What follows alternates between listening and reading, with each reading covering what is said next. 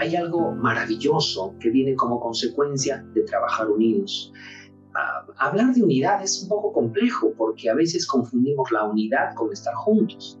A veces confundimos esa palabra de, bueno, estamos juntos, deberíamos estar unidos, pero a veces eh, no entendemos que ambas palabras son diferentes. No es lo mismo estar junto que estar unido. No es lo mismo estar reunidos en un lugar y de pronto tener todos un mismo sentir, no es lo mismo. Y hay, una, eh, hay un poder que se esconde cuando de pronto nosotros estamos juntos, reunidos y somos del mismo sentir. Hay un poder que se desata. Pero permítanme compartirles lo que en esta mañana el Señor puso en mi corazón para compartir con ustedes. Vamos a la palabra de Dios.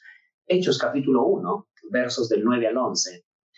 Eh, nos, nos, trae una reflexión maravillosa en esta mañana. Personalmente me ha edificado muchísimo ah, para poder entender un poco lo que de pronto nosotros podríamos lograr o podríamos hacer.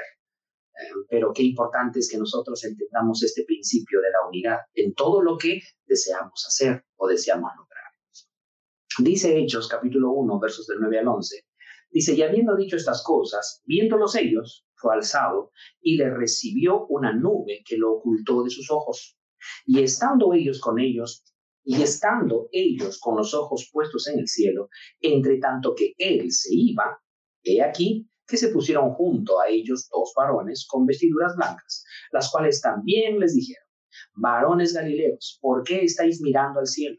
Este mismo Jesús que ha sido tomado de vosotros al cielo, así vendrá como le habéis visto ir al cielo.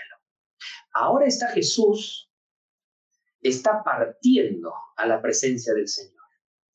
Los que están quedando en la tierra son sus seguidores, son sus discípulos. ¿Cuántas experiencias vividas con Jesús?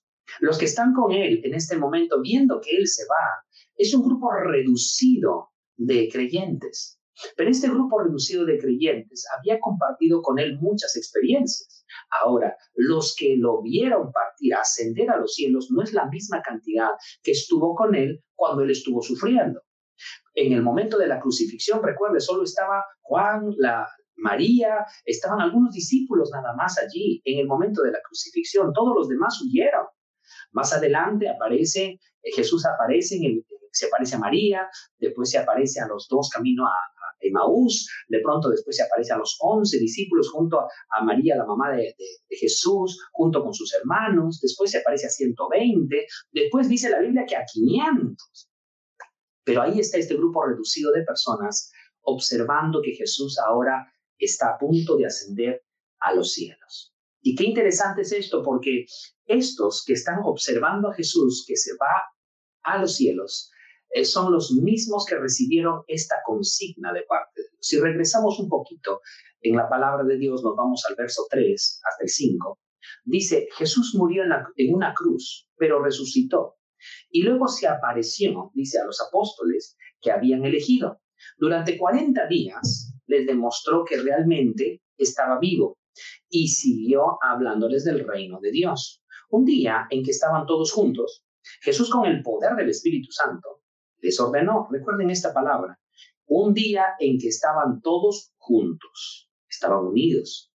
Y dice el Espíritu Santo les ordenó. ¿Qué les ordenó? No salgan de Jerusalén, sino esperen aquí hasta que Dios mi Padre cumpla su promesa de la cual yo les hablé. Dice Juan, eh, Juan bautizaba con agua, pero dentro de muy pocos días Dios los bautizará con el Espíritu Santo. El estar juntos, el estar unidos, fue como un preámbulo de lo que Dios quería hacer con el pueblo. Dios les dijo a los discípulos que estuvieran juntos para recibir la promesa. Eso quiere decir que para recibir una promesa hay una cláusula importante y es el hecho de poder estar juntos y, estar unidos. Algo poderoso iba a ocurrir, pero la, el requisito para que esto pueda manifestarse era el estar juntos y el estar unidos. La única manera de que disfrutemos de la iglesia es cuando nosotros nos unimos a la familia de la fe. Muchos de nosotros no disfrutamos de las bendiciones que, que representa la iglesia porque no estamos unidos a ella solo somos consumidores de domingo o solo somos consumidores en algún día de la semana, pero no nos integramos completamente a la iglesia y es por eso que no disfrutamos completamente de todos los beneficios que trae el poder congregarnos. Algunos nos sentimos solos, algunos sentimos que no tenemos amistades, no tenemos amigos, pero es justamente por eso, porque no estamos rodeados de lo que involucra el ser parte de una familia. En una familia, en la iglesia, uno puede encontrarse con diferentes tipos de personas que han vivido experiencias. Tal vez han vivido experiencias que todavía yo no he vivido, pero que me pueden ayudar. Tal vez eh, dentro de la misma iglesia podemos encontrar personas que están pasando por problemas por los que yo ya he pasado y puedo ayudarles a poder salir de esa situación. Tal vez también puedo encontrar personas que están, que ya han pasado circunstancias por las que yo estoy pasando en este momento y pueden ayudarme. En estos días, platicando con un buen amigo, me comentaba algunas circunstancias y mientras él me compartía su propia experiencia, eh, yo le decía, es increíble, tú me cuentas esto que pasaste hace 10 años y es algo que yo estoy pasando en este preciso momento. Y mientras él me contaba toda su experiencia de lo más detallosa posible, es increíble cómo Dios me hablaba a través de esta persona y me hacía ver con esperanza el futuro. Qué importante es poder tener personas alrededor que nos puedan nutrir, que nos puedan hablar. Y Dios va a usar la vida de estas personas para hacernos llegar su voz. Porque Dios actualmente no habla con voz audible. No es que tú te metes a tu cuarto y escuchas a Dios hablándote, diciéndote, hijito, tienes que hacer de esta manera o de esta otra. Dios tiene multiformes eh, formas de poder hablarnos. Eh, la palabra de Dios es una de ellas, pero también lo hace a través de personas alrededor. A veces lo hace a través de acciones, lo hace a través de circunstancias. Pero qué lindo es poder escuchar a Dios a través de personas y más aún a través de personas que dicen que nos aman. Eso es muy, muy hermoso, poder escuchar a Dios que de pronto nos dice, no vayas por esta ruta porque puedes equivocarte, o no vayas a abrir esa puerta porque puedes lastimarte. Qué lindo es que Dios pueda hablarnos a través de personas, pero ese beneficio solo lo podemos encontrar si somos parte, estamos unidos a la iglesia. Porque qué horrible es poder ser parte de una iglesia y estar desunido, estar en desacuerdo. Entonces, en lugar de encontrar algo que nos pueda motivar, que nos pueda alentar, lo que vamos a encontrar es algo que nos pueda dividir, que nos pueda lastimar. Mucha gente ha llegado a la iglesia y ha sido lastimada en la iglesia. Mucha gente ha llegado a la iglesia y ha sido herida en la iglesia, golpeada en la iglesia. Eh, qué terrible que aquella institución que el Señor Jesús fundó para restaurar, sanar, alentar, animar, hoy en día pueda ser un lugar donde puedan ser lastimados, heridos, golpeados.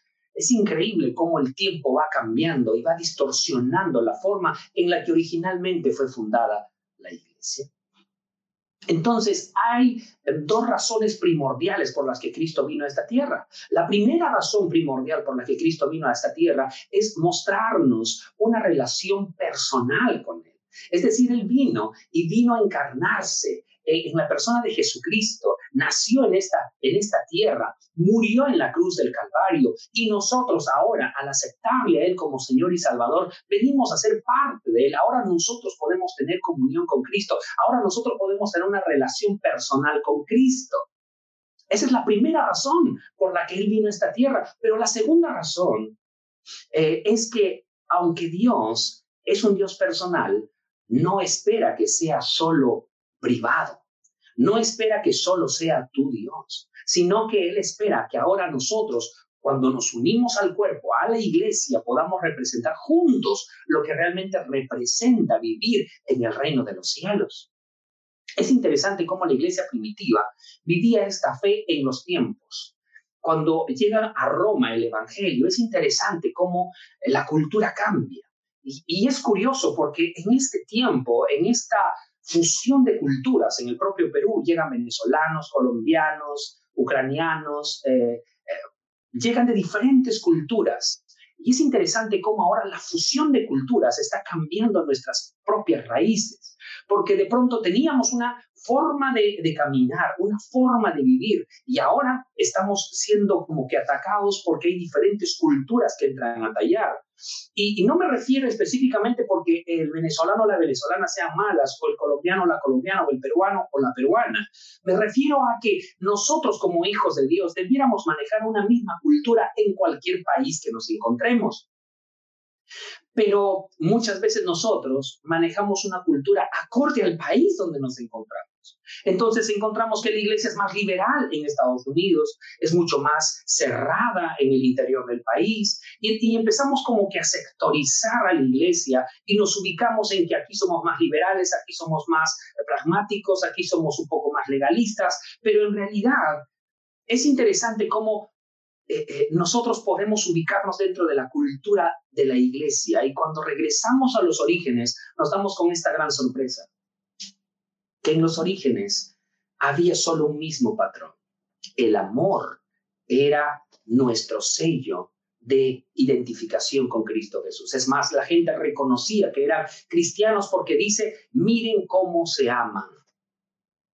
Miren cómo se aman, decían los inconversos, cuando veían a los cristianos, en, el tiempo de Roma, cuando los cristianos se convertían, salían de la cultura romana. Y en la cultura romana, la mujer, por ejemplo, no podía estar con otros hombres, pero el hombre sí podía estar con muchas mujeres o con otros hombres. Esa era la cultura de ese tiempo así de distorsionado estaba. Entonces, cuando un hombre se convertía a la fe dentro del campo romano, entonces en esa cultura, este hombre creyente, aunque tenía la posibilidad y hasta la libertad de poder hacer todas estas cosas, él se sometía a las leyes cristianas. Entonces, esta persona eh, empezó a valorar más el matrimonio, empezó a valorar más la fidelidad, empezó a valorar más otros principios que estaban fundamentados en la palabra de Dios. Y esto empezó a hacer que la cultura romana empezara a tratar de romper este esquema dentro de la iglesia, pero la iglesia se mantuvo firme influenció alrededor a las personas que estaban allí. La gente entonces decía, en esto conocerán que son mis discípulos, dijo Jesús, en que se amen los unos a los otros. Claro, es que en ese tiempo, si, la, si nacía una mujer dentro de una familia, eh, las mujeres no eran muy bien vistas en ese tiempo. Entonces, si nacía una mujer, tenía la libertad en esa cultura de poder votarlas, es decir, dejarlas en, la basura para que muriera. Entonces aparecían los cristianos, agarraban a esa niña y la, literalmente la adoptaban y la metían dentro del círculo cristiano, la educaban, la hacían crecer. Entonces la gente estaba un poco loca porque de pronto decía, ¿cómo es posible que estos cristianos están en un país son romanos, pero de pronto se comportan como extranjeros. Tienen leyes dentro de Roma que le dan libertades, pero viven como con sus propias leyes. Causaban un shock dentro de ese pueblo, porque todo ese pueblo pensaba de la misma forma y lo que pensaba era que quería agradar al Señor. ¿Por qué estoy compartiéndoles de estas cosas cuando hablamos de unidad? Porque se necesita de una misma manera de pensar para afectar a un pueblo más grande. Yo puedo tener una forma de pensar y tú puedes tener otra forma de pensar, pero si los dos no concordamos, no llegamos a un acuerdo, entonces vamos a estar divididos y una casa dividida contra sí misma no prevalece, no puede lograr mayores cosas. Entonces yo puedo creer, yo me quiero ir para el Cusco, no, tú te quieres ir para Arequipa, no, yo me quiero ir para Tacna, tú te quieres ir para, no sé, para Piura. Bueno, podemos ir en la ruta, pero yo me, yo me bajo antes, tú te bajas después. No, no. Aquí tenemos que aprender a caminar juntos y en la misma sintonía. Entonces, hay un poder que se esconde cuando yo tengo una relación personal con Dios. La Biblia dice, entra a tu cuarto y cerrada tu puerta Ora a tu padre que esté en secreto y tu padre que ve en lo secreto te recompensará en público. Es lo que hacía la iglesia primitiva. La iglesia primitiva pasaba tiempo en la presencia del Señor y como pasaba tiempo en la presencia del Señor, todos tenían un mismo sentir, el sentir de agradar a Dios. Pero luego hay otros pasajes que hablan acerca del poder de trabajar en equipo, ¿verdad? Lo vemos en Mateo capítulo 18, verso 19. Les aseguro, esto es increíble, Les aseguro, en la traducción lenguaje actual, dice, les aseguro que si dos de ustedes se ponen de acuerdo aquí en la tierra para pedirle algo a Dios que está en el cielo, Él se los dará. O sea que la condición para que Dios envíe la respuesta es que por lo menos haya dos que se pongan de acuerdo. Por eso es que el enemigo está tan empecinado, está tan con toda su artillería pesada apuntando a los matrimonios, a las relaciones. ¿Por qué? Porque si dos se ponen de acuerdo, entonces dice la palabra de Dios que Dios responderá desde los cielos.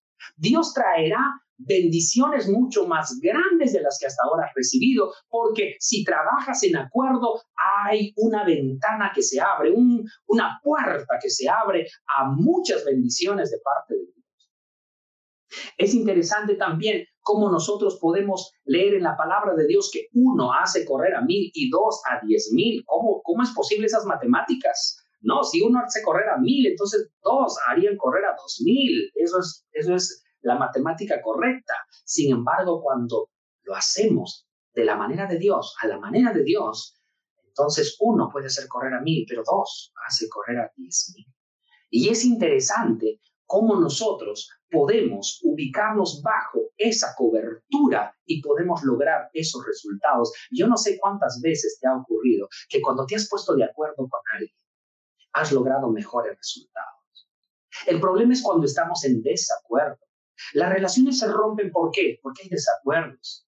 Eh, las, las, las familias se rompen ¿por qué? Porque hay desacuerdos. Todo lo que de pronto se llega a romper es porque nunca hubieron acuerdos. Cuando hay un desacuerdo, hay una ruptura, hay una, hay una diferente forma de pensar. Y de allí la importancia de poder llegar a un equilibrio de pensamientos. Porque para yo poder vivir en unidad, necesito trabajar en acuerdos. ¿Cuáles son los acuerdos que hasta ahora sostienes? ¿Cuáles son esos acuerdos que de pronto necesitas hacer? Esto es muy importante, muy importante.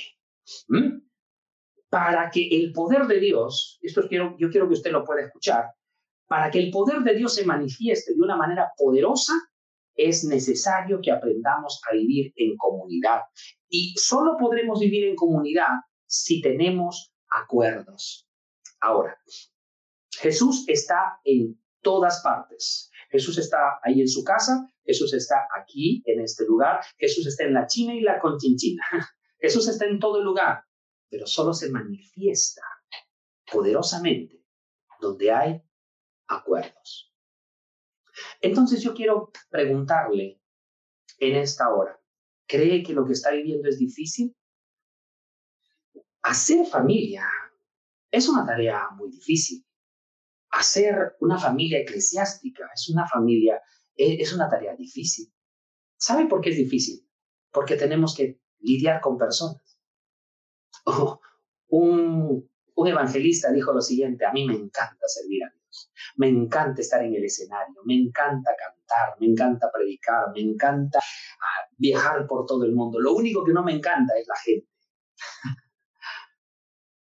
Porque lo que hace complicado una familia eclesiástica o una familia natural es justamente el hecho de tener que entrar en acuerdos, porque la mayoría de nosotros somos orgullosos, queremos hacer prevalecer nuestro punto de vista, y es por eso que dentro del hogar se suscitan muchos problemas, porque el hombre viene con una manera de pensar, la mujer viene con su manera de pensar, peor si son de diferentes países, porque uno viene con una cultura y el otro viene con otra cultura. Y cuando de pronto los dos chocan, uno cree que es algo normal, el otro cree que no es normal. Y ambos defienden su posición. Pero es importante que si realmente uno quiere trabajar por la familia, uno tiene que llegar a un acuerdo. Y esos acuerdos no pueden ser lastimar a una persona y dejar libre a la otra persona o lastimar a la otra persona y sanar a la otra persona. Estos acuerdos tienen que ver con que a ambos les resulte un poco de trabajo. No se trata de hacer lo que yo quiero ni hacer lo que tú quieres, se trata de poder llegar a un equilibrio de tomar un acuerdo, de poder llegar a ver qué es lo mejor, qué es lo más saludable para lo que estamos viviendo, para lo que estamos haciendo. Cuando Jesús eh, mira al ser humano, le dice, tu poder personal se va a encontrar en lo que hagas en secreto. Todo lo que vemos exteriormente en una persona es el resultado de lo que ha hecho en secreto. Los secretos salen a la luz. Algunos salen de pronto para bien y otros salen para mal. Pero hay otro poder que se esconde en el trabajo en equipo. En la vida, en la Biblia, encontramos estas expresiones. Y de repente, y de repente. Estos de repente aparecieron siempre cuando hay un grupo de personas que trabajaron en unidad. Cuando estas personas trabajaron en unidad, hay un de repente. Estaban todos juntos, unánimes, y de repente vino el Espíritu Santo. Estaban juntos, orando, y de repente un terremoto. Estaban juntos, cantando, y de repente otro terremoto. Estaban en otro lugar y juntos y algo poderoso. Dios detuvo la lluvia, Dios abrió el mar, Dios hizo un montón de milagros, pero como antesala siempre está la misma condición y la condición es que estuviesen juntos. Y para estar juntos necesitas ponerte de acuerdo. Yo sé que es complicado a veces entrar en acuerdos. A veces es muy difícil. Pero es necesario que evalúes bien. Evalúa bien las relaciones que tienes alrededor tuyo. Porque hay tiempos, hay momentos donde de pronto tú puedes restaurar algo. Es decir, tú puedes sanar algo. Hay algo que está roto y puedes sanarlo, restaurarlo, ponerle masilla, toma, toma su tiempo, pero hay que restaurarlo. Hay otros momentos donde de pronto eh, puedes procurar restaurarlo, pero va a tener siempre grietas.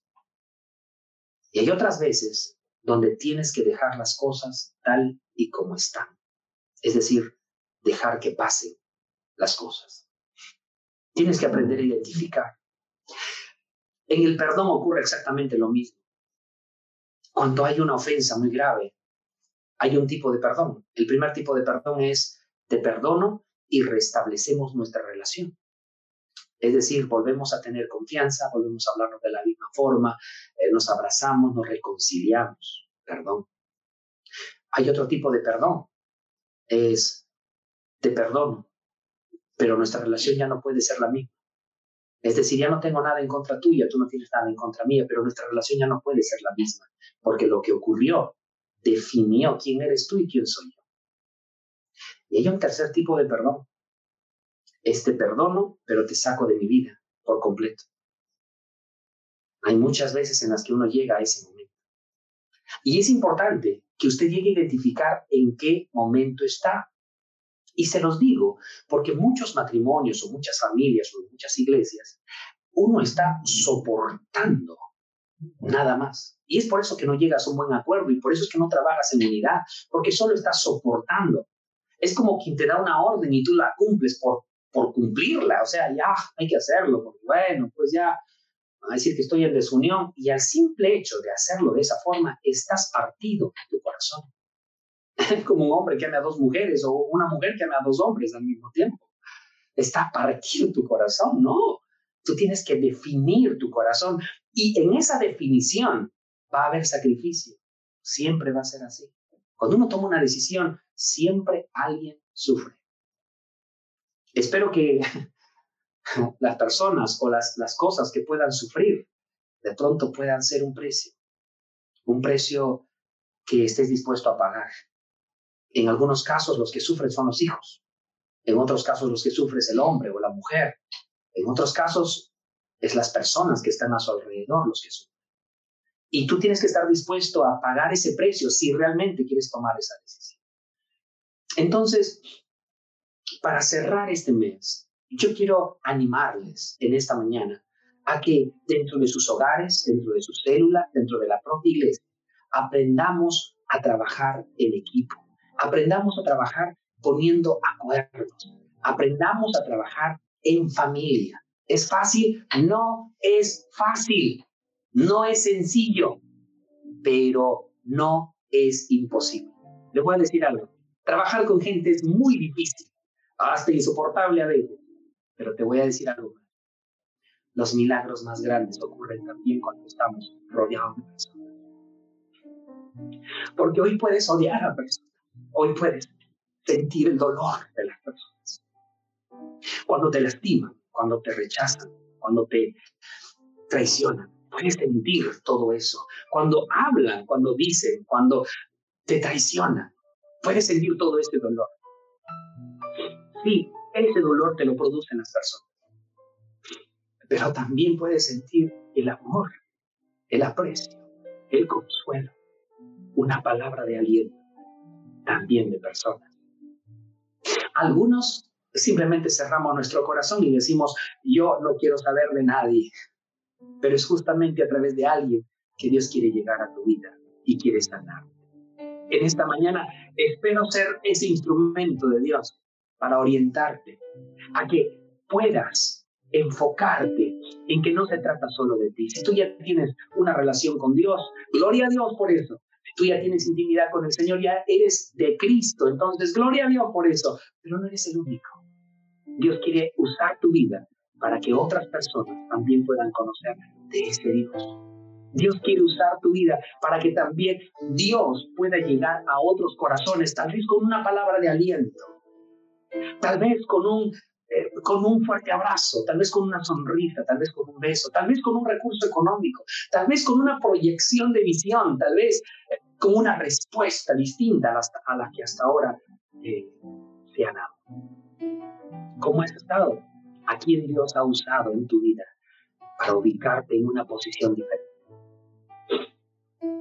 Dios sigue usando personas. Hay personas que se portan como ángeles. hay ángeles que se portan como personas. Yo sé que en este tiempo hay cosas que el Señor quiere hacer en nuestras vidas, pero es necesario que nosotros aprendamos a trabajar en unidad. Pero para trabajar en unidad necesitamos aprender a tomar acuerdos. Espero en Dios que la próxima semana el Señor nos, nos aliente y nos oriente también en, ayudarnos a cómo podríamos tomar acuerdos. Porque es importante que nosotros aprendamos a tomar acuerdos. A veces no sabemos cómo entrar en un acuerdo. A veces entramos de una manera muy fuerte y lo que logramos es más bien entrar en un desacuerdo mucho más grande. Pero que el Señor nos ayude y durante este mes que viene podamos llegar a aprender cómo entrar en acuerdos y podamos lograr mejores resultados. Uno, decía Michael Jordan, eh, uno puede ganar un partido, pero un equipo, solo un equipo puede ganar un campeonato.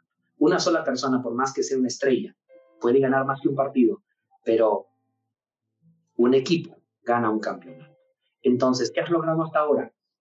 Es la pregunta que te hago solo, sola. ¿Qué has logrado hasta ahora?